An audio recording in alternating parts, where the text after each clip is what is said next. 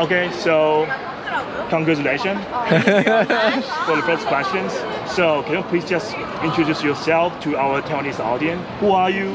Which part you you come from? Okay. Okay. So I'm Ja or Urasha uh. Uh, my like or Tirwani son before, so we got married. So he's my coach, my like husband. Yeah, I'm Gilawat Silunganjit. I'm a husband of Jar. Uh, Okay. We are the owner of uh, CrossFit Club 49. From Yeah. Bangkok, Thailand, we locate in Thong Thong Lo area. Oh, Tong Wei. Okay. Okay. Jawa also was uh, the Finnish female in Thailand, right? Yes, But still. I've been fitness in uh, in Thailand for like 10 years. Uh huh. You've been to the games, right? Uh, What? Uh, twice. Damn. National And- champions. Yes. yes. And he was once. as Yes, once. champion. Yes, that's what I remember. 2019 at Yes. the time. Yes. so it sounds like it's just like a super team from Thailand. we are trying. Okay, so for the for today, right? Because in this year, all the workouts are programmed by CrossFit HQ, right? So what did you feel? Do you like it or do you, you don't like it? I think it's more well-round organized like for the war, right? So everything is like they have like gymnastic stuff like lifting. There's like more like Small wheel round, we would say compared to last year that It's more like- programmed by indi- uh, individual region.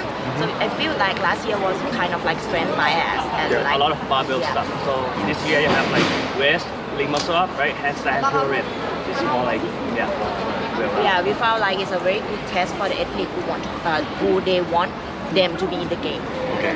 So before you guys are very experienced individual athlete, right? So right now you transform from individual to the team.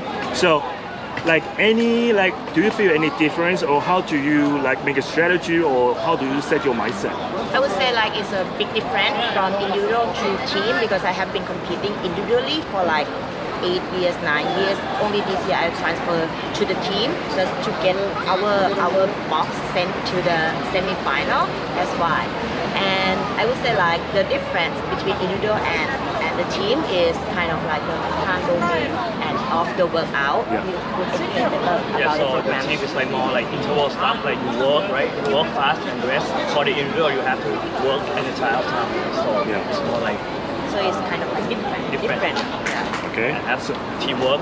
Yeah, he- yeah, Teamwork. teamwork and Okay, yeah. so the last questions is very sensible. So for both both of you, you're the athlete, you're the teammate, but you're like a husband and wife, right? So how do you manage that? How do you control anything like not only in the family but also in the competition floor? Yeah, for me, I would say because I, I am an athlete all the time. He's my coach for all the time. For me, it's a little bit easy because he has been coaching me from day one, from like the day I haven't done CrossFit or any exercise before until here I'm an athlete. So he know the best about my strength and weakness. So I trust him more like Nice. Anything? happy wife, happy life. You want- you want- okay, thanks you for your mind. Thank you Thank so you much. much. Thank so much for you. having us. Okay, can we have a picture together?